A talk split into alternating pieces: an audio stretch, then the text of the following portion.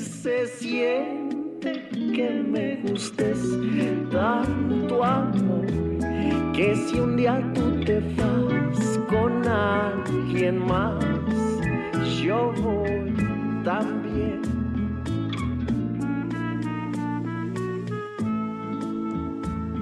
No vamos a tener un podcast y no vamos a tener un capítulo de poliamore. Hola, Bau, ¿escuchas? Bienvenidos a este nuevo capítulo de podcast Pau. Está con nosotros el buen Emilio Lino de siempre. Hoy tenemos a um, una invitada especial. Se llama Nancy. Nancy, saluda. Hola, hola. ¿Qué- ay, qué- me llamo Nancy, eh, estudié cine y me especializo en dirección de arte y fotografía. Y me gusta mucho con la foto editorial y toda dirección de arte en cine y foto. Y pues ya. Excelente. Hoy vamos a hablar sobre el poliamor. Como que, ¿Qué te acerca al poliamor?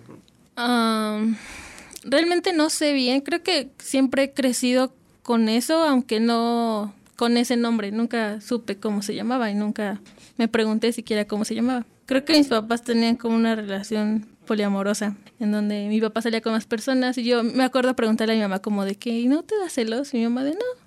Y es como ah, ok, y Qué curioso. ¿y como tú- que crecí así. Y tú como infante, no sé, o sea, porque mu- muchas veces cuando las niñas somos pequeñas, tenemos como cierto celo hacia el papá, Ah, incluso no, no, con no. la mamá, ¿no? O sea, a muchas chicas les pasa. Yo recuerdo que si una chica le hablaba a mi papá cuando mamá no estaba, era como, "No, bro, eh". ¿Qué estás haciendo? ¿Qué está pasando? No, ah, mi papá tiene dos familias, bueno, tenía dos familias. Entonces es como, Fue como que ambas sabían, ajá. Y para mí siempre ha sido como muy normal. Y ahora que lo pienso es como tal vez viene desde ahí y no me daba cuenta. Y pues sí, eso me acerca y también, o sea, pensando más a fondo, desde secundaria tenía muchos novios, muchísimos. De que de una semana y me aburría, iba con otro y así. Pero... ¿Y cómo te sentías respecto a eso? ¿No, no te sentías así Ay, como- no, era horrible. Pues obviamente cuando eres pequeño y no sabes bien qué pedo, todos eran de que, ay, es bien puta y todo. Y... Te tachan. Ajá, ajá. Como que sí me sentía mal, decía verga. O sea, tal vez la que tiene el problema soy yo. Sí, no, pero a la vez se sentía correcto salir con varias Ajá. personas, ¿no? Era Pues como... es que para tus interiores, exacto. ¿no? Pero hasta que no te tapabas con ese grupito de niñas que te decían que eras una puta, o incluso los mismos hombres, ¿no? Ajá, Como exacto. Desprestigiándote. Es que los hombres sí son bien chismosos, ¿no? No, Sí, no, sí.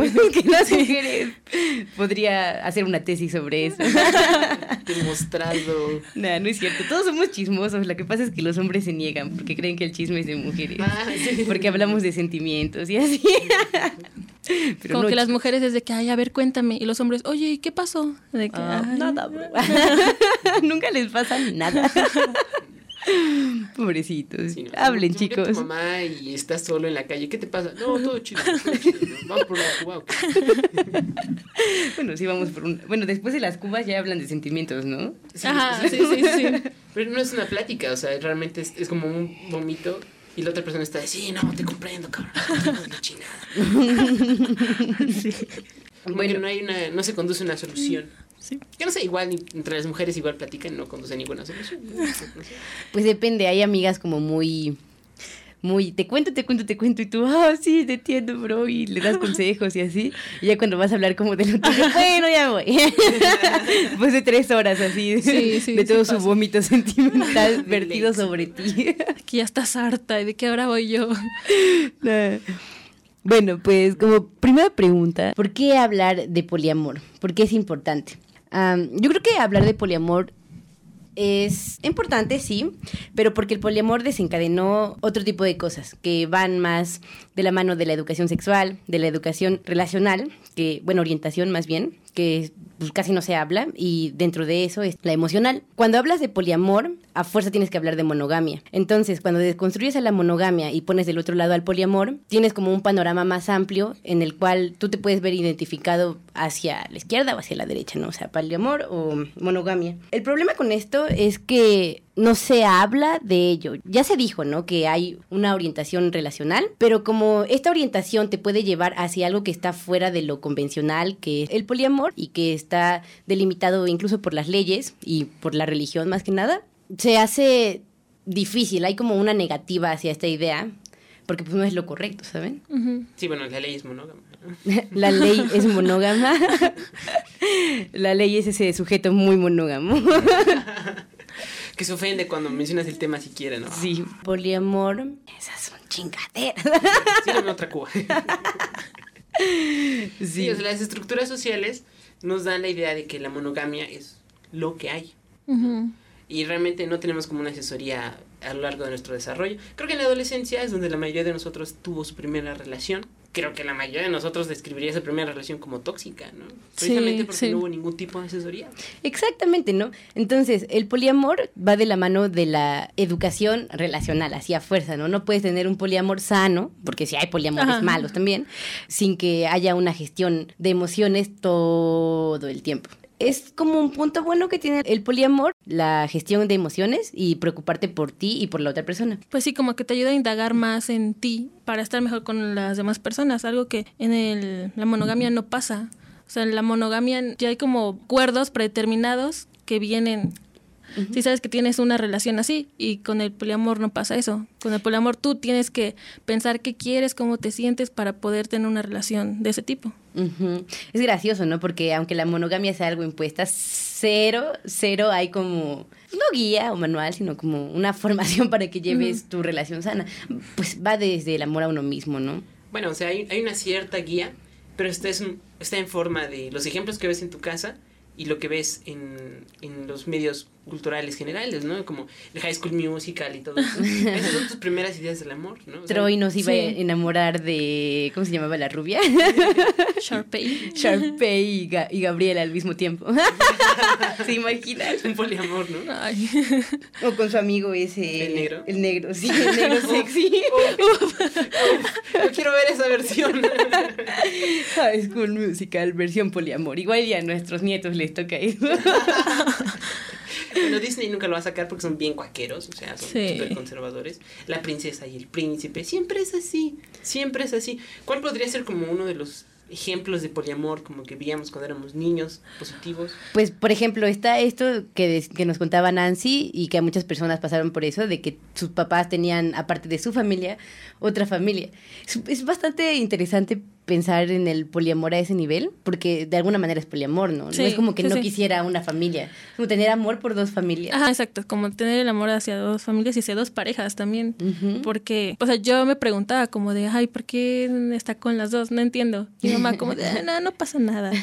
O sea, no solo lo veo como en mi familia, sino en más familias y que no pasa nada y así aprenden a vivir y así está bien y se acepta. En México es muy común, Ajá. pero no discutido. Exacto, está aceptado, pero como de forma invisible, existe, pero no hablemos nunca de ello. Ah, y aparte como porque que- es incómodo. Como que hablar de ello es como de, ay, qué vergüenza, ¿no? Es incómodo. Es que hay mucho machismo, ¿no? Y entonces, cuando mm, tú como mujer dices, no, pues es que mi esposo tiene otra familia, uff, uf, uf, uf, uf. sí. Pero yo soy la importante, ¿no? Yo soy la catedral. Son las capillitas. El plato de segunda mesa. Sí, exacto. Hay como muchos comentarios negativos hacia esta práctica. Yo creo que es un tema que apenas está, o sea, que ya se daba, pero que apenas se está poniendo sobre la mesa como en términos y se le da un nombre también. este le da un nombre y está dentro del área de la psicología, ¿no? Están Sí, estudiando sí, como sí. este pedo. Y también veo que cada vez más gente se siente menos ofendida porque su prestigio se ve involucrado. Y... Como que ya no hay problema si te llaman puta. Bueno, a mí ya no hay problema que me llamen puta, güey. Es como de, pues sí, que Es que el, el honor no es como algo súper te da en el ego, ¿no? Pues sí, en el ego, ¿no? Porque pues hay- personas que se pueden sentir humillados por ese tipo de, de comentarios, pero cuando tú ya estudiaste lo que eres y, y lo sabes. ¿no? Y, y te dice puta, el monógamo que tiene los cuernotes bien puestos, Sí. una relación de cinco años y que ambos están negando, es como de... Y tú "Ay, con tres vatos aquí abrazada. Con amor Con bonito amor. y sano. No me vengas a decir. Bueno, y también el desprestigio, desprestigio social significa cosas diferentes a diferentes edades, ¿no? O sea, si te llaman puta en la secundaria, no tienes tantos recursos, tantos grupos de amigos a los que puedas pertenecer. En cambio, si te llaman puta en la universidad, es como de, bueno, me dejo de juntar contigo, Ajá. bro, y ya nunca te vuelvo a ver. También el hecho de que te llamen así puede influir mucho o deja o reprimes mucho eso de que ah no no quiero que me llamen puta y mejor estoy con un güey y me porto bien, según o pues sí, soy puta y ya te des trampas y que pase lo que tenga que pasar. Y en el proceso también puedes caer en descuido de ti mismo. Ajá, ¿no? exacto. Si te crees que, pues, ay, soy una puta. Sí, una... sí, es que sí pasaba, realmente sí pasaba. Las vivencias de la secundaria, ¿qué les digo? Big Mouth. Big Mouth iban a saber por lo que pasamos. Sí, ¿no? Cuando se te empezaba a despertar el interés por otras personas fue cuando empezó el desmadre. y, o sea, yo también me veía como muchas veces en esta partida de una vez me enamoré de unos gemelos, imagínense. Tenía 12 años, ¿no? Me enamoré. Bueno, la ¿no? O sea, estaba morrita, fue Sí, como sí. las primeras personas que me interesaron y no tenía ni puta idea, ¿no? Porque estaba, o sea, me gustaban las dos personas. Pero, mm, o sea, Ujú. no, o sea, no podía ser, mucho menos para mis papás, ¿no? Sí, o sea, sí, luego claro. me iban a ver los dos y... Bueno, eran iguales, no hay, no hay pedo, se confundían. Ajá, no. Pero pues sí, me, me vi como muy conflictuada, todo terminó muy mal, ¿no? El- no, no, se, no se pudo porque pues, realmente no sabía. Especialmente cuando tienes como de entre 12 y 16 años, es como lo más normal que te gusten varias personas a la vez. O sea, a todo mundo le pasa a esa edad, ¿no? Y se me hace extraño, ¿no? Se me hace curioso que la gente no lo vea bien cuando creo que es como el impulso natural que tenemos en esa edad. Y yo diría que si lo ves así, lo que es aprendido es la monogamia. Pues sí, es como en Big Mouth, cuando Missy se da cuenta que el baile que hace con su gusanito es, un- es masturbación y se acuerda que su mamá la veía así, haciendo el baile del gusanito y su mamá decía, oh sí, Missy, libera tu sexualidad. Es como el lado positivo, ¿no? Pero pues muchos estamos por el lado negativo en donde los papás nos reprimían desde Sí. pequeños, ¿no? Nuestros impulsos sexuales, querer ver a mujeres desnudas o a hombres desnudos. Desde ahí, re- así, represión sexual y obviamente la represión relacional va después. Yo tengo una mamá que mm, habla mucho de sexo, muchísimo. Cuando ajá, estaba como en secundaria, como que nos hablaba de que sin censura. Y era de que, ay, no, mamá, ya cállate, qué asco.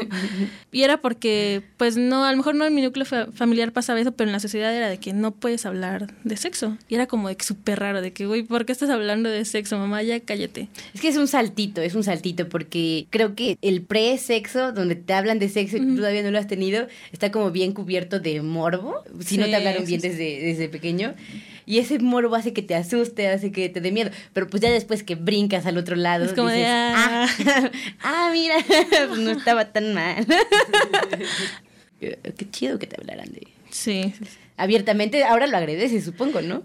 Sí, sí, porque bueno, igual como que a veces repites lo mismo que, eres tus que tus papás, ¿no? Soy una persona que habla mucho de eso y como que no me importa hablar de eso. Y todo es como de que, ah, Nancy, y todo el mundo habla conmigo de eso.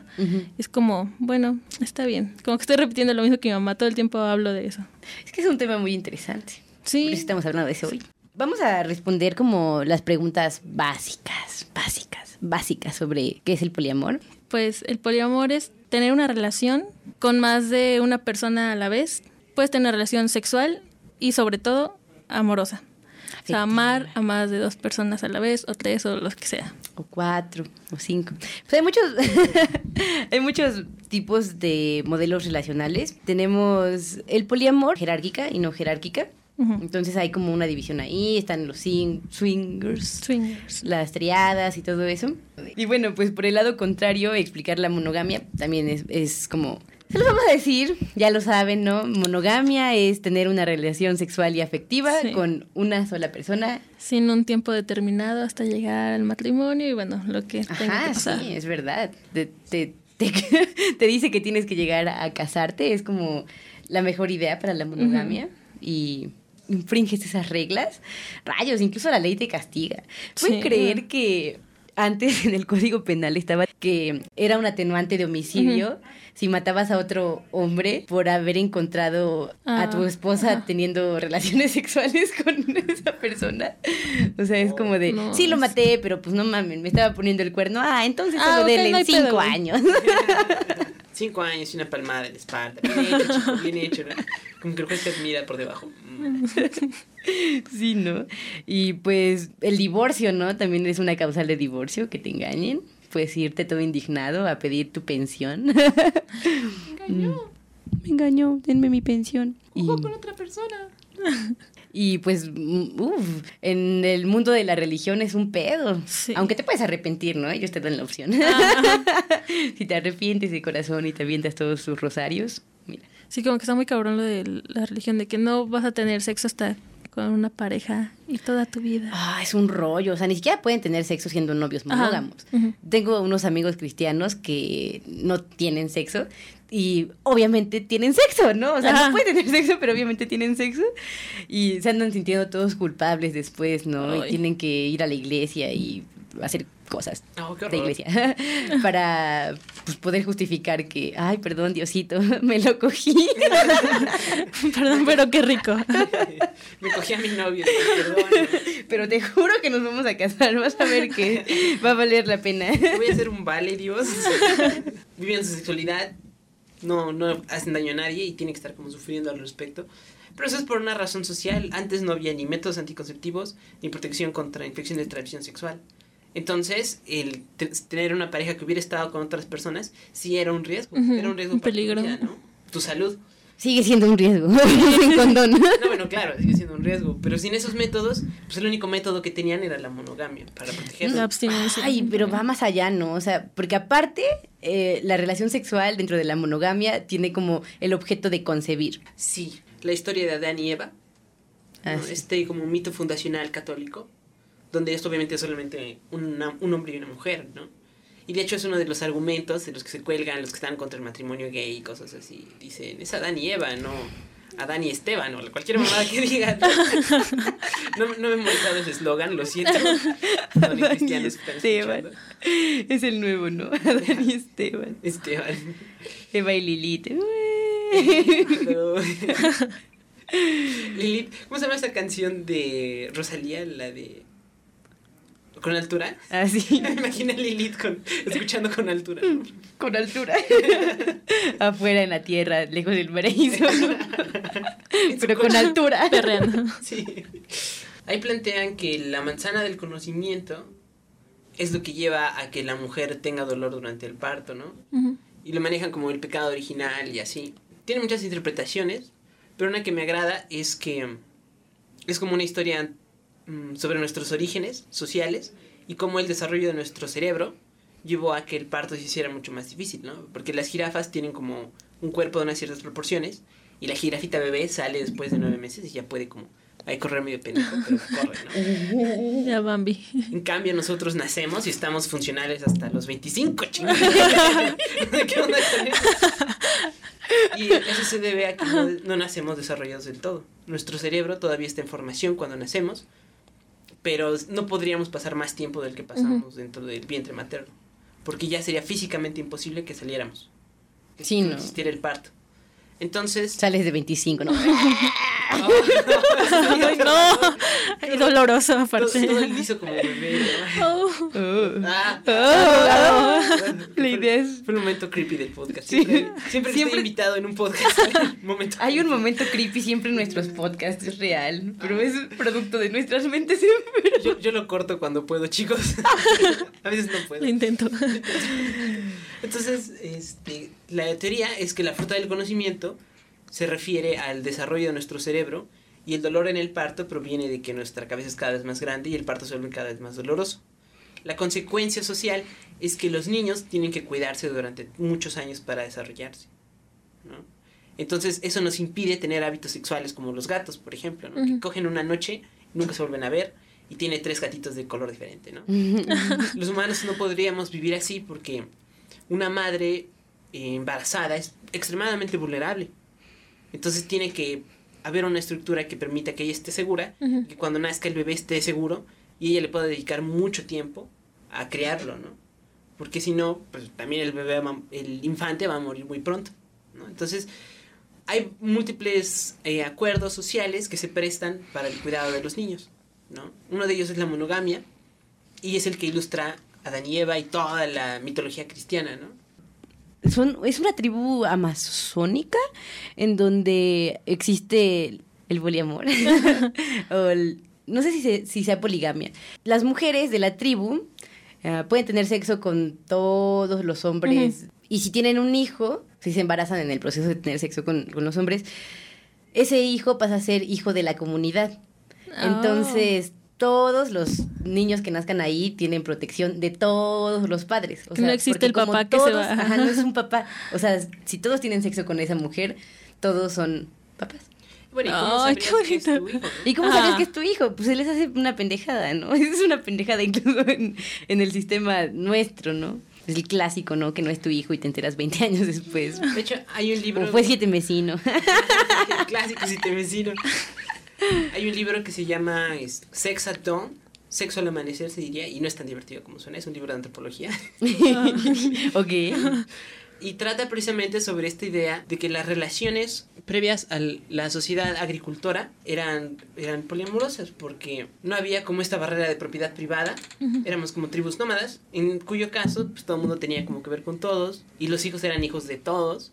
O sea, y las mamás sabían quién era su hijo, Sí, ¿no? sí. pero los papás no tenían realmente idea, y por lo tanto los papás no estaban como en modo, voy a proteger a mi familia y así, ¿no? Protegían a una tribu entera. Ajá. Pero cuando empezó el cultivo, también empezó la propiedad privada, ¿no? Y era como, bueno, soy un hombre y esta es mi tierra. Y esta es mi Y esta mujer. es mi mujer y son es mi hijo. Pero si ves a otras especies de primates, mm, el tamaño de los testículos en el macho determina la probabilidad de que sean polígamos o monógamos. Especies con testículos muy pequeños, por ejemplo los gorilas, que son más chiquitos que los nuestros, tienden a ser monógamos porque hay un solo líder de todo el grupo que controla a los demás, ¿no? Y hay cosas como los bonobos, tienen testículos mucho más grandes en proporción a su cuerpo porque eh, compiten a nivel como de esperma a la hora de reproducirse. Y nosotros estamos en medio de las dos. Entonces, nuestra estructura física no corresponde a una especie completamente monógama, pero tampoco a una completamente, no diría poliamorosa, porque eso es como, aplicando a primates no aplica eso. Exactamente, es- eso es un punto interesante, ¿no? Porque muchas veces defienden el poliamor diciendo, no, pues es que los bonobos son polígamos y cogen con todos, ¿no? Eso es como, eh, no, es muy diferente. Ah, eso es una cuestión sexual, nosotros también tenemos la cuestión sexual y por ese lado podría tener sentido, pero el poliamor involucra, además del sexo, lo relacional, ¿no? Que es el problema precisamente, que nos lastima, ¿no? Saber que nuestro novio tiene o ama a otra persona o nuestra novia tiene sexo con alguien más, ¿no? Es como romper con toda esa cosa, es muy difícil. Tiene, aunque estés con una persona en un poliamor, aún así tienes que sentirte especial. ¿no? Si no te sientes sí. especial, es muy difícil sobrellevar ese sentimiento. Sí, porque te han enseñado a que tienes que ser siempre especial para alguien y alguien se tiene que importar por ti y eso. Como que te da, yo siento que te da como en el ego. Por ejemplo, cuando yo le presenté a mi pareja de que, bueno, vamos a hacer relación abierta. Y él como de, está bien. Y Oh, bueno. fue como de contarle que iba a salir con alguien y le conté y fue como de, ah, sí, no hay problema. Y yo, ¿qué? Como que, ¿qué pedo? ¿Por qué no se molesta? Porque como, después ya pensando, Entonces no le fue como estoy buscando que se moleste y es algo como medio enfermo, medio tóxico eso. Ah, es que se presta para lo tóxico. O también el clásico, ¿no? De que hay personas que dicen, ah, sí, yo vivo un poliamor, ¿no? Pero es de que, de que salen con otra morra y después llegan con su novia y le dicen, ay, perdón, ya salí con otra morra y cogimos, ¿no? Lo siento mucho. No, Pues es que eres no. tú contra la sociedad y lo que te han enseñado, lo que te han educado. Creo que la mentira o eso de andar mintiendo dentro del poliamor, de las No, relaciones no. monógamas, pues va mucho de eso, ¿no? Sí. De que te dicen que no y pues aunque te digan que no y quieres, lo haces, deplorable, ¿qué les digo? Pero deplorable mentir, ¿ves? Que te tengas que andar escondiendo, no que te relaciones con más personas. O sea, deplorable mentir, deplorable no tener conciencia de tus sentimientos, de tus necesidades y si no tienes conciencia de los tuyos, Y, men- vas a andar y mentir, a mentirte. ¿no? O sea, como obligarte a hacer algo que no eres y lo sabes y... Bueno, aplica a cualquier aspecto de la relación, ¿no? Sí. ¿Qué tal si eres fanático de algo y lo mantienes en secreto o digamos eres adicto a la pornografía y lo tienes como secreto de tu pareja, vas a lastimar a tu pareja, aunque no haya una persona tercera involucrada. Si no eres si tienes que esconder quién eres, eventualmente eso sale a la luz y lastimas a tu pareja o las relaciones que tienes nunca llegan a un lugar muy profundo. Sí, exacto. Aparte de que siempre se sabe, carajo. Ojalá pudiera mantener las mentiras intactas, pero siempre, siempre. Pero es la presión, ¿ves? O sea, eres humano, eres sensible. Incluso, pues les dan como sus episodios de sinceridad. ¿no? Es que la verdad, sí, ¿no? Y tú, Hay que sacar todo, vomitar todo. No, no es cierto, no es cierto. La sinceridad es lo mejor. Sí. Que quería hablar un poco sobre historia del poliamor pero, y monogamia, pero pues ya lo hicimos como ahorita. O sea, hablamos como de los monos, de las tribus, hablamos de la iglesia. Pues, o sea, yo mencionaría ahí solamente brevemente la historia de Adán y Eva. Ah, ¿no? sí. Este como mito fundacional católico. Sí. Entonces podemos decir que las relaciones planteadas del cristianismo no están realmente para la felicidad en pareja. Existen para la protección de los infantes. Básicamente. Eso es, ¿no? Y por eso incluso el símbolo católico por excelencia pues es el niño Dios, ¿no? Ajá, ajá. Porque es eso, o sea, Cuida. si tú vives una vida moderna donde no quieres tener hijos, el modelo católico no está diseñado para ti, ¿no? Esencialmente. Está diseñado por una época diferente, un contexto social diferente y para proteger niños que a ti te valen pito. Entonces, si tú tienes dentro de ti la conciencia de que no quieres tener hijos ahorita o después, creo que es un buen motivo para probar el poliamor, porque la estructura social que te dieron no corresponde a eso. Sí, o ser un solterón. Sí, o los asexuales, otro tipo también. Sí. Pero bueno, no vamos a hablar de asexuales ahorita. esto es demasiado. Sí, sí, sí, mucho. Bien, ah, para saber más sobre el poliamor necesitamos saber qué es un modelo relacional. Y pues ya lo hemos dicho básicamente a lo largo de este podcast, el modelo relacional puede ser la poligamia, puede ser la monogamia, son modelos, ¿no? O sea, tenemos el modelo Adán y Eva, que es por el lado de la monogamia, tenemos el poliamor, que es esta nueva palabra agregada que consta de estar con diferentes personas de manera sexual o afectiva al mismo tiempo, pero a partir de esta se desarrollan otras más, que pueden ser como el swingering. Esto eh, es muy chistoso, ¿no? Es como un rollo sesentero, ¿no? Ahí empezó el swingering, cuando las parejas todas con vestiditos pin-up estaban empezando a tener estos encuentros que van de cambiar de pareja, así de que tú tienes a tu pareja, tienes a otros amigos que tienen a sus parejas respectivas, y en una fiesta o algo así, tú cambias de pareja, ¿no? Decides sí. estar con la esposa de tu amigo, del amigo del amigo, para pues tener sexo exclusivamente, es Sí. sexual. Y ocasional, o sea, no es como que establezcas una relación. Ajá, no, no, no, tiene nada que ver con lo relación, afectivo. Es sexual, puramente sexual, de cambiar parejas. Y yo creo que bailar un poquito por ahí. Se embriagaban en las fiestas, Ok. fumaban marihuana. Existen como diferentes tipos de swinger. ¿Ah, sí? Que es, eh, uno es como solo observar cómo tu pareja tiene relaciones sexuales con otra pareja. Boyerismo. Después, tener sexo oral con una, ter- una tercera persona se le llama soft swinger. Y Soft la swinger. penetración sexual es que es el intercambio total, es full swap. Puede ser swinger de diferentes Niveles. maneras, nivel, niveles, Pues, exacto. Bueno, ahorita vamos a hablar más sobre esto, porque esencialmente todos somos monógamos. O sea, nos dijeron así, ¿no? Pasar de la monogamia al swinger, a ser liberal, a ser poliamoroso, jerárquico, no jerárquico, pues es un rollo, pero pues ahorita vamos a hablar de eso. Ah, otro modelo relacional son los liberales. Los liberales tienen como la apertura de que sus parejas tengan sexo con más personas, también es como puramente sexual. Es no tener que pedir permiso o hablarlo, solo avisarlo, digamos. Pues es que es como un acuerdo, ¿no? Ajá, de, un acuerdo. de por medio, ¿no? Somos, como sería como una relación abierta, ¿no? Ajá. Y pues ya después no te sorprendes, ¿no? Están los polisexuales que, pues básicamente Es como la relación, bueno, la relación abierta o liberal también. Es como tener varias parejas sexuales y sí, como repetir con ellas, pero nada, nada, nada de amoroso. de relación. No hay relación, solo hay sexo con diferentes Nada. Personas. Romántico. Nada romántico. Por favor. Y pues ya de ahí viene el poliamor. Están estas dos vertientes, el jerárquico, que es tener una pareja. Podría decirse que al estilo monógamo, porque es como la catedral, Ajá, vaya. ajá. Es la catedral, es la persona que llevas a tu cena de Navidad, que presentas a tu familia. que presentas a tu familia y todo eso. Pero de abajo puede estar como un bro que no es tan importante, pero pues que si tienes como una cercanía, una relación, ajá. pero no, por ejemplo, puede pesar el tiempo, ¿no? Puede que Ah. lleves más tiempo con, con esta persona, que es la que está hasta arriba, y que con la otra apenas acabas de empezar, ¿no? Entonces, hay más valor por el tiempo, yo creo que sí. Después puede cambiar, siempre puede cambiar. Y el no jerárquico, que es Todos por igual. Todos por igual. Mm, Puedes querer de la misma forma llevar a todas tus parejas a la cena de Navidad. O no, o no llevar a ninguna O no también. llevar a ninguna.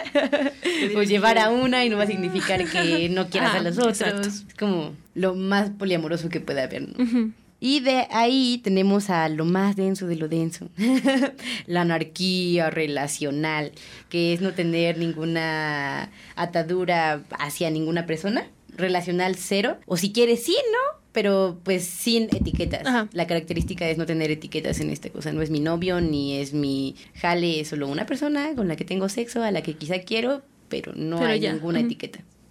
Y entonces ahora sí, vamos al proceso. Bueno, ¿quieren comentar algo sobre todos estos modelos relacionales? Creo que hay varios que se separan de la, de la monogamia de una manera interesante, ¿no? Son como alternativas a la monogamia, que aún así incluyen esta parte donde pues sientes deseo por otras personas, ¿no?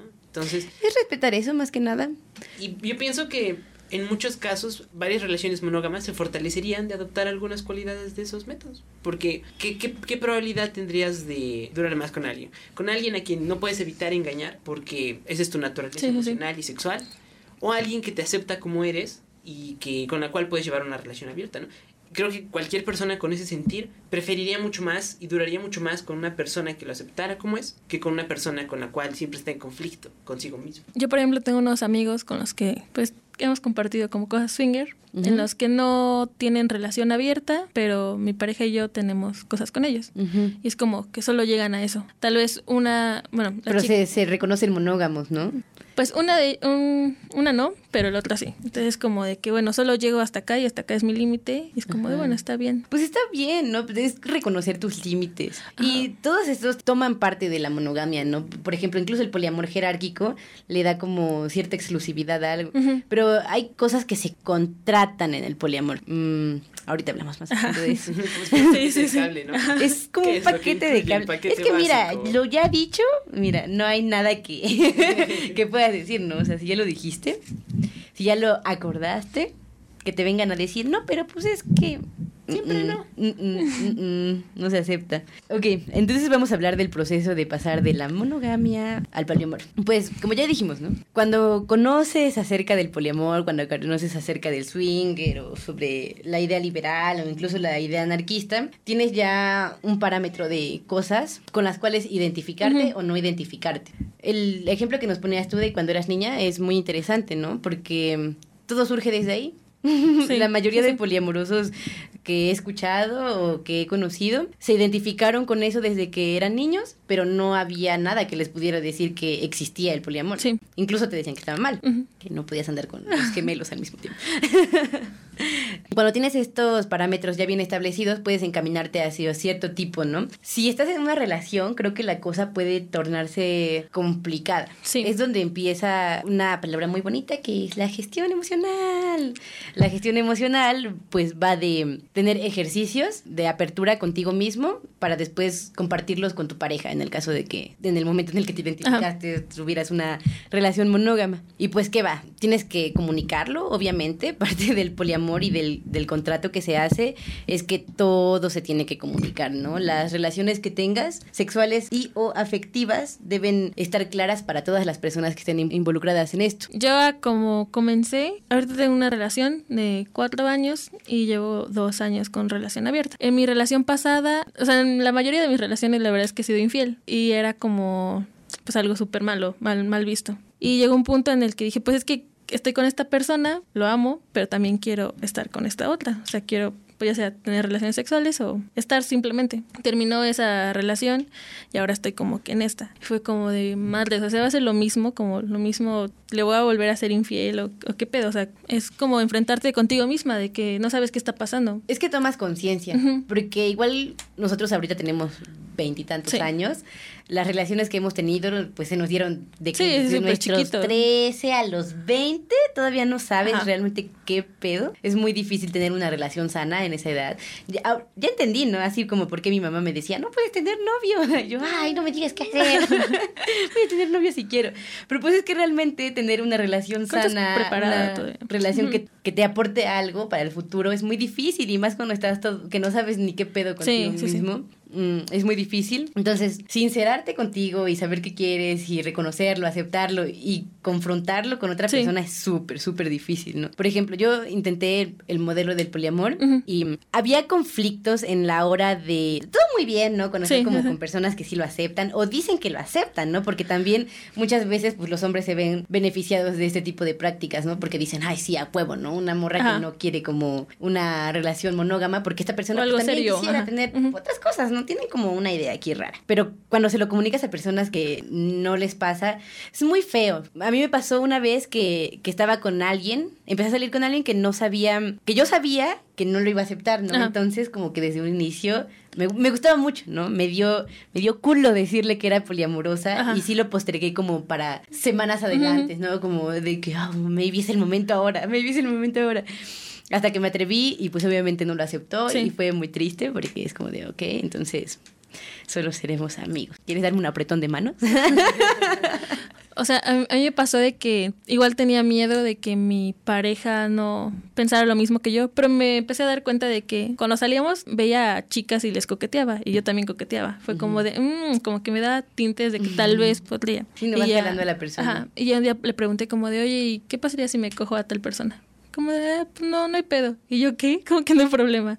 Y ya fue como, le presenté esto, dijo, como está bien, no poliamor, pero sí relación abierta. Y ha sido difícil, a pesar de que, pues, mi pareja no es celoso. Pero ha sido difícil como lidiar yo con los celos y yo con mis inseguridades, porque realmente es lo que pasa con los celos. Por ejemplo, si salía con una chica muy guapa, era como, no mames, ¿y qué tal si se queda con ella? Y ya yo algo. Pero pues no, es trabajar con eso y realmente es muy doloroso pasar de la monogamia al poliamor a una relación abierta, porque no estamos acostumbrados o educados para eso. Sí, no, por más que te compensa la idea de, de que eres parte del poliamor, llevarlo a cabo es una chinga emocional, así bien densa. Sí, sí. y mira, sobre los celos, yo, yo sí creo que, que todo el mundo tiene celos. Todo- es imposible que no tenga celos, porque ya vivimos como dentro de este sistema y es imposible que no tenga celos. La forma es como los llevas, ¿no? Y la forma es que si los transmites. Creo que algo muy característico de los hombres es que no dicen que tienen celos. Siempre es como, "Ah, soy invencible y no tengo celos, ¿no? Y las mujeres, pues sí manifestamos más este tipo de sentimientos. Pero hay que saber cómo hacerlo, ¿no? Por ejemplo, la típica chica denominada loca celosa, que hay muchos este, screenshots de WhatsApp rondando por Facebook, ¿no? De novias Ah, locas celosas. Pues, ¿qué te digo?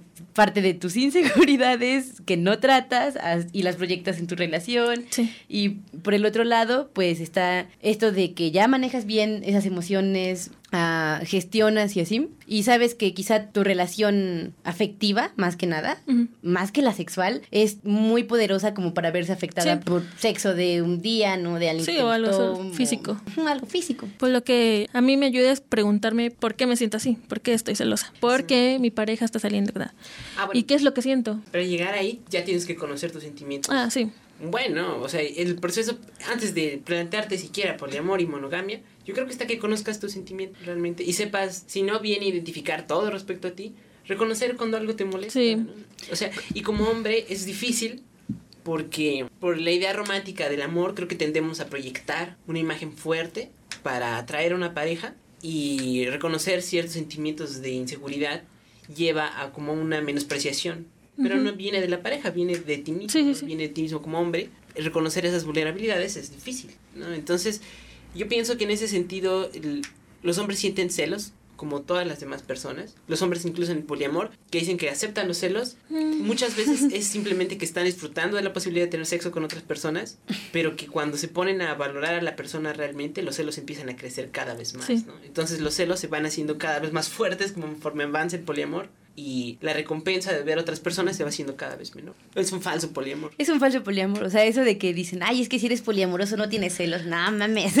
No, con- No soy robot. creo que lo importante en el poliamor es pensar en conjunto, no pensar como tú solo, yo solo teniendo sexo con tal, sino mi pareja también va a tener esto y cómo me siento respecto a Es- ello. Es muy bonito esto que te da el poliamor de pensar en conjunto, porque en realidad ese conjunto existe incluso en la monogamia. Sí, en la monogamia sí. no eres tú, o sea, son dos y tendrías que pensar en esa persona también. Y es lo que les decía al principio, ¿no? Yo creo que para poder desenvolver todas estas cosas de los celos y de qué eres, qué sientes y todo eso, parte totalmente de la monogamia. Partimos de la monogamia y de ahí te puedes extender hacia demás cosas, ¿no? Entonces yo creo que es importante de construir tu monogamia para poder ver si de verdad estás ahí, ¿no? Y cuestionarte, ¿eres infiel? Mm, bro, ¿por qué? Mm, ¿Engañas todo el tiempo a tu pareja? ¿Por qué? Sí. Y bueno, es, es difícil, ¿no? Cuando tú tú estás sacando provecho de eso, pero en serio, chicos, la verdad siempre sale a flote. no sé cómo. Pero bueno, también para el poliamor y ya hemos hablado de acuerdos que se llegan en el poliamor o de ese tipo de relaciones swinger. Y bueno, lo importante o lo que a mí me ayuda es preguntarme con quién puedo tener sexo y con quiénes no, que eso es un poco peligroso por si tu pareja es muy celoso de que no, con esta persona no, porque sabe que sus inseguridades pueden salir a la luz. ¿Dónde tener sexo y de qué manera? Ya sea, puedes tener una relación poliamorosa, pero te dice que no puedes tener tríos ni puedes tener orgías. Entonces también es como llegar a ese tipo de acuerdos con esas tres preguntas. Claro, y algo como muy presente es la protección de enfermedades Ah, de transmisión sí, sexual y embarazos. Sí. Vean la película de Love 3D si no la han visto. Para que vean cómo es, no sé si has visto Love de Mm, Gaspar Noé. No. Bueno, pues va de una pareja que es Spoilers, monógama. spoilers. Sí, sí, sí. Va de una pareja que es. No, no, no, voy a decir un sinopsis. Va de una pareja que es monógama, pero que tenían esta apertura de mente como para tener un trío, ¿no? Era una fantasía en común que tenían tener un trío con otra mujer. Entonces lo hacen, pero el resultado es que después el bro vuelve a ver a la chica, la embaraza y pues sí quería Sí, a la otra, sí. ¿no? O sea, solo fue como una cagada así increíble. y pues es un de amor así muy, muy intenso. Es una película súper, súper, súper intensa. Mm, Véanla, está buena. Para que se cuiden, se cuiden, se cuiden de embarazos y de enfermedades de transmisión sexual. Cuídense de los cristianos. Sí, entonces dentro de el acuerdo hay cosas como estas, ¿no? De que sí. o puedes tener sexo oral nada más o nada Ajá, más por ejemplo, besos. o- mi- yo creo que un acuerdo muy importante es contarse todo. O sea, a lo mejor no cómo cogieron, pero sí qué pasó algo. Ajá, pues Porque, decidir si porque mucha gente es como que no, no, no, yo no quiero nada. Y no, creo que sí es importante hablar de que, ¿sabes qué? Vi a esta persona y tuvimos sexo. Y ya. Claro, y es, es difícil separarte de la sensación de comparación sexual. Sí, exacto. Porque, o sea, si, si te da orgullo ser bueno en el sexo o algún tipo de sentimiento de logro, sentir que alguien hace que tu pareja se sienta mejor sexualmente, afecta mucho, afecta Sí. mucho al ego. Es como, oh no. El ego es un cabrón. Siempre se anda metiendo. Se mete en todo, ¿no? En, en Sí. el afecto, en el sexo. Mm, También esto de, o sea, todo esto del contrato es cómo se va a llevar a cabo la gestión emocional. Y bueno, la gestión emocional, eh, todo empieza muy bien, el poliamor, ¿no? Su primera sesión de gestión Ajá. emocional, se sienten liberados, se sienten increíbles después, y después así llevan de que un mes sin gestión emocional, ¿no? Entonces, para cuando llega su próxima gestión, es un rollo, Sí. porque cada día que pasa es una aventura emocional, y también debe ser, o sea, igual si no estás viendo a nadie y eres poliamoroso, o sea, también puedes ser poliamoroso y tener solo una persona como en ese momento. Sí, que no ha llegado alguien. No ha llegado alguien más, ¿no? O sea, hubo momentos en donde yo decía, soy poliamorosa. Ay, ¿con cuántas personas estás saliendo? Y yo, cero. no estoy saliendo con nadie. Entonces, ¿cómo vas a ser poliamorosa? Y yo, bueno, no, es que mira. No, entonces, pero es que... no, a ver, esperen, sí. Puedes identificarte porque es un- una identidad el poliamor y no estar saliendo con nadie. Debes ser consciente, ¿no? De que si estás saliendo al mismo tiempo con otra persona constantemente, Ajá. la gestión emocional debe ser, fuck, de cada semana mínimo. Sí, sí, sí. Una vez a la semana al menos. Una vez a la semana. De cómo te sientes, de darle pasando. sus horas a la plática intensa y no descansar hasta curar ese, o sea, si te quedas con un mal sentimiento después de tu gestión emocional, ah, algo nos está nos está diciendo, Sí. algo nos está poniendo de acuerdo. Y si no se está de acuerdo, no, men. O sea, y eso es algo que les digo también a ustedes chicos monógamos, porque hicimos encuesta y sé que la mayoría de ustedes no va a ser poliamoroso nunca en la vida, pero aún así les digo que la gestión emocional es, es- como pareja Sí. es importantísima, ¿no? Por, e- por no tener gestión emocional es como llega la gente a la pelea de divorcio con 10.000 discusiones que nunca se tuvieron. sí. A una relación tóxica también. O sea, es como. Ya sé que en la monogamia vienen muchos acuerdos ya predeterminados, Pero pero, se tienen que llegar a unos acuerdos acuerdos, impuestos. ajá, acuerdos propios, o sea, de, ¿sabes De qué? Me siento así. pareja. Ajá, exacto. Pues realmente el punto de este podcast es ese. No tanto que se vuelvan poliamorosos, sino que cuestionen los, las, las restricciones de la monogamia y vean si realmente corresponden a cómo se sienten Sí. ustedes. ¿Existe algo el derecho a veto? A vetar a alguien. Es, esto, eso es muy peligroso. Porque, como dije, Sí. tal vez no me cae bien esa chica y yo sé que a mi novio le gusta mucho. Y digo, no, ¿sabes qué? Hay que vetarlo. No, o sea, eh, el derecho a veto es platicar y decir, ¿sabes qué? Esta persona está siendo tóxica para la relación. Pues hay que vetarla. Entonces, esto es peligroso, Y es que sí pero es muy importante. Porque, o sea, que tú seas un poliamoroso sano no significa que te vas a topar con más poliamorosos Sí. sanos. Puede haber poliamorosos DLB. de la verga. y también debes saber identificar entre celos y ser objetivo con una persona que está Sí. dañando tu relación. En el caso de la jerarquía, en el caso del no jerárquico, también, ¿no? Pero ahí se me hace un poco más ambigua la situación. Creo que no es tanto en conjunto, sino si está siendo muy tóxico para ti, obviamente va a ser tóxico para los, Los demás. demás. Entonces mejor vetarlo y ya. que Quieren Mejor como te sales amigos. tú, ¿no? ¿O Ajá, te sales sí, tú? sí, También hay que tener huevos para irse. sí. Sí. Oh, men, sí. y pues sí, el derecho a veto es como una cosa bien, bien delicada. Que les digo, todo va de la mano de la gestión emocional y saber identificar el celo y lo objetivo sobre qué te daña y qué no Sí. te daña. Y no aguantarse tampoco. ¿no? Sí, o sea, especialmente porque en las relaciones monógamas tiende a, no tiende a haber, sino, yo, bueno, yo personalmente he sentido relaciones con una persona dominante Ujú. y con una persona que no lo es, ¿no? Entonces, si estás en un poliamor, yo personalmente prefiero una persona que no sea dominante ni sumisa, sino como un igual, Sí, sí. como el ideal. Pero si estás en una relación poliamorosa con un igual y llega una persona dominante, puede desestabilizar Sí. tu relación, ¿no? Porque la persona abusiva y dominante va a irte jalando más, pero lo que realmente quieres tú, pues es estar con una relación con un igual. Ujú. Y son en estos casos donde el derecho a veto se vuelve importante. Pinche veto, no, no. ¿No quieres meter al veto? Al veto, ¿no? Es hora de llamar al veto. No. Ah, bueno, pero- Los tiempos, los tiempos Ah, de verse sí. y todo eso, ¿no? Es un Sí, sí. rollo. De que tú ibas a ir al cine con una persona a ver esa película y de repente fue con la otra y es como, ¡Oh, Su- no, suele pasar tiempo! que cuando estás conociendo a una persona o estás comenzando a salir con una persona, pues te llame más la atención esta y le des más tiempo a esta persona. Pero sí, tal vez dedicar, no sé, si me vas a dedicar tres días a la semana a la otra persona, uno o dos, o sea, llevar como... Miren, que llevar el poliamor también es cansado, ¿eh? es bastante cansado. Debes tener como tus tiempos medidos y procurar a más una persona. Es una chamba. es una chamba enorme. Si de por sí con una es difícil, con varias es más difícil. Entonces no se dejen ir nomás así, ¿eh? Sí, no, y si están No muy terminan, ocupados, no. terminan siendo no. malos poliamorosos. y no hay nada peor en la vida que un mal poliamoroso, Oh, no. chicos. Ser emocionalmente descuidado con dos personas. sí, no, hombre. En cierta forma todos estamos ligeramente en un poliamor, porque aunque tengamos la mejor relación de noviazgo de toda la vida monógama, aún así es muy probable que tengas un mejor amigo y tienes una relación emocional con esa persona. Y que es imposible tener una relación emocional con una sola persona. Pero que si quieres meter más cosas en eso, evalúa eso. O sea, sí, para ti. Ajá, Es que la sexualidad es lo que te lleva a, a un vínculo profundo. Sí hay una relación de amistad de por medio. Es como, como te digo siempre, ¿no? Um, los novios no salen como de la noche a la mañana. Bueno, ya a los 20 no, no se pasen, ¿eh? O sea, igual y cuando ibas en la primaria y te decía un bro, ¿quieres ser mi novia? Y terminaban al bueno, final del día, ¿no? Pero pues ahorita no, o sea, realmente las relaciones que tienes en los 20 ya son...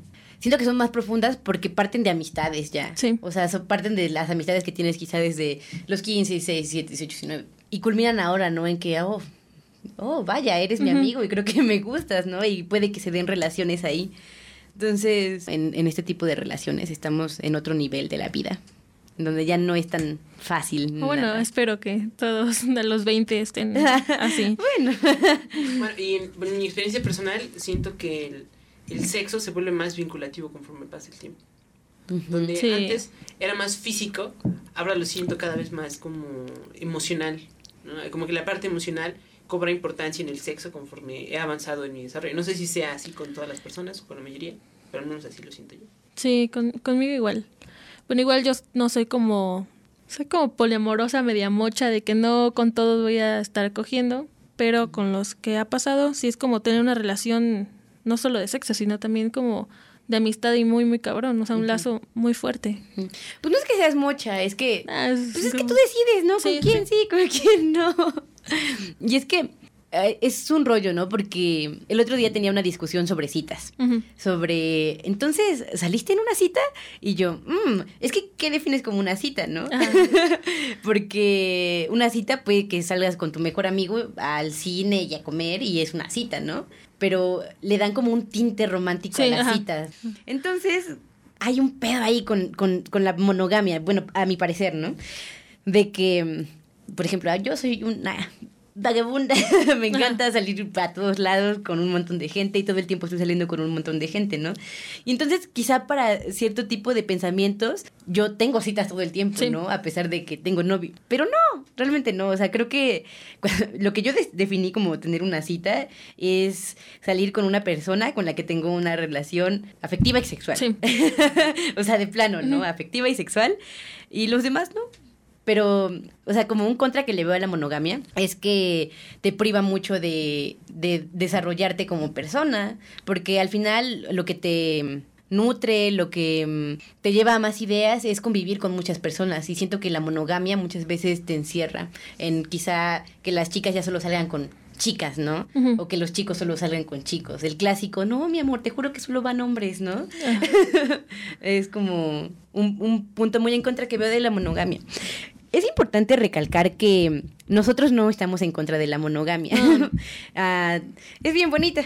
Tiene, está como llena de sentimientos bien intensos, bien puros. Y si la llevas correctamente y si la llevas sinceramente, yo creo que se puede dar muy bien. Tiene sus contras, el poliamor tiene sus contras también, así como tiene sus pros, ¿no? Que es de lo que hablamos en este, en este podcast. Y creemos que mm, la orientación sexual, relacional, y afectiva es muy importante en nuestros días, que tenemos que empezar a tomarle atención de vida, porque pues somos nosotros al final. Al final eres tú contra, contra todo el poliamor y el amor monógamo, lo que sea que quieras llevar. Creo que lo más importante en una relación de cualquier tipo es sentirte libre, no sentirte atada a nada, ni siquiera obligada a hacer cosas que no quieres hacer quitarse como ese miedo de salir del closet del poliamor. Sí. Porque es, muy difícil, ¿no? le dices a tu pareja, oye, es que creo que. Deja las parejas a los papás, güey, qué saco de onda. Entonces eres una puta mamá. Es como que ya más difícil eso, ¿no? De a mí me da miedo de que vean a mi pareja con alguien más y tener que explicar todo. Es como de, ay, no. El hashtag polidrama. Ay, sí. El polidrama de eso, ¿no? O de que luego como a los hombres eh, con los que he salido y que, ah, no, pues es que es poliamoroso, somos poliamorosos, ella es poliamorosa, este... Entonces te andan poniendo los cuernos. Como, de, no, mira, te explico. A mí me pasó en una fiesta en la que mi novia estaba platicando con una chica y yo me estaba besando con un güey y todos de la fiesta, mis amigos de, ¡Ah! No mames, mira lo que está haciendo Nancy y la hermana de mi novio ahí de que, ¿qué pedo? Y mi novio que no te puedo sacar de las greñas. Ajá, y fue como, fue como de maldita sea, ahora tenemos que explicar todo para a todos. Y es que no se preocupen, todo bien. Y pides el micrófono, ¿no? A ver, chicos. Bueno, ahora, mira, vas a poder decir, mira, escucha este podcast y luego hablamos. y es como difícil, igual con el chico con el que estaba como de que, ah, bueno, ya me voy, todos me están viendo muy raro. Y es como de, no, quédate.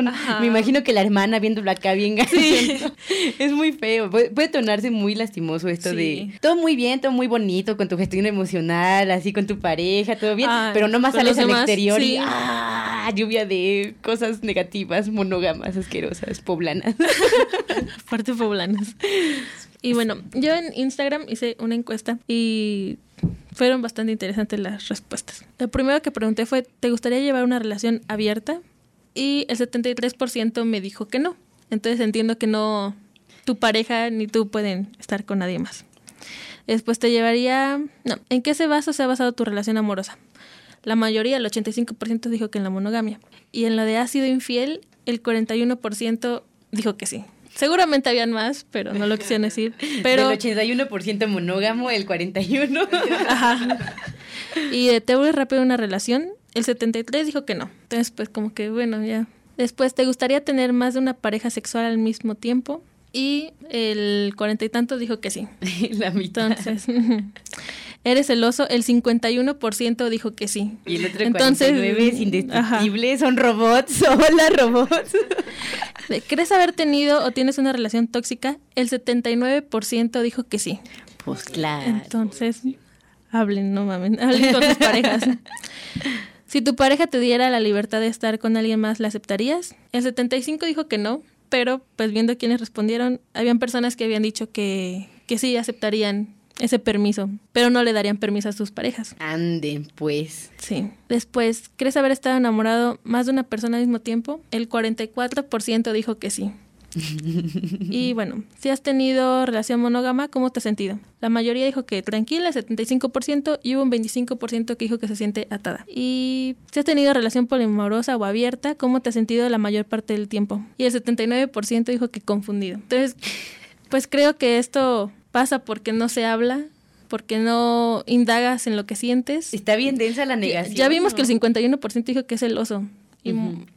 Ajá. Chicos, neta, es el 100%. Sí, no, no, bueno, igual y Osho no tiene celos, pero se la creo. Pero de ahí en fuera, todos los demás mortales que, que andamos por ahí viviendo la relación, como sea, hay celos, chicos. No, es malo ver a los celos como algo negativo. Los celos son solo algo que sientes, como. Sí, no- no- no se pueden evitar. no, no es algo malo, es algo que solo se siente y que se tiene que hablar. Así que no sean. Sí, indaguen en sí mismos qué es lo que sienten para evitar que ese 51% que dijo que tuvo una relación tóxica ya no la tenga. Sí, más vale solo que mal acompañado. Más vale poliamoroso que monógamo tóxico. Bien deconstruiditos todos. Pues muchos preguntaron que es, a lo mejor mucha gente es poliamorosa pero no sabe. Y también cómo sobrellevas esto, cómo sobrellevas una relación y sobre todo cómo sobrellevas los celos. Cómo llegar a un acuerdo en la relación Pues hablando. y qué tan sano es y hasta qué punto es aceptable en una relación el poliamor. Pues es sano si quieres que sea sano. Ajá, exacto. Igual que la monogamia. Y hasta qué punto es aceptable, pues eso depende de tus acuerdos, los acuerdos que hayas tenido con tu pareja. Y Ah, porque también hay infidelidad en el poliamor, ¿eh? No se vayan a creer que no. Y a ver, una pregunta es si me gustaba saber las vivencias de mi pareja con alguien más o mejor no y por qué. Eso pues tú lo decides. Ajá, ¿no? Es- exacto. de- va de tu, de tu nivel de gestión de emociones que tengas.